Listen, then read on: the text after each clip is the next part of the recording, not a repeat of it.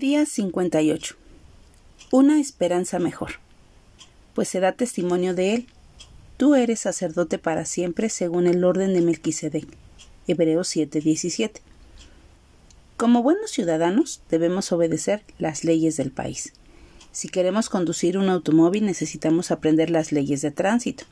Luego pasar un examen para recibir la licencia, o en teoría eso deberíamos de hacer, y obtener un permiso para conducir.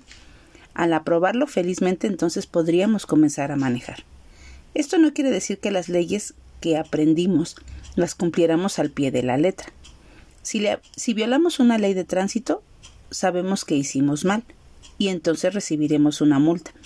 Pero las leyes no pueden evitar que algunas veces lo volvamos a hacer. No nos libra de nuestra maldad, como dijo un teólogo del pasado.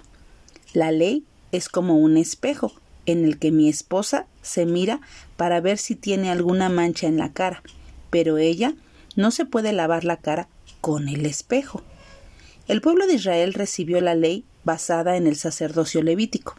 Eran sacerdotes débiles y mortales, hombres como tú y como yo. Además, ellos con la ley no pudieron hacer perfecto al pueblo. Fue necesario que apareciera otro sacerdote, un sacerdote que no tenía ni principio ni fin, uno llamado el Rey de Justicia y el Rey de Paz, del que nuestro Padre Celestial se testifica.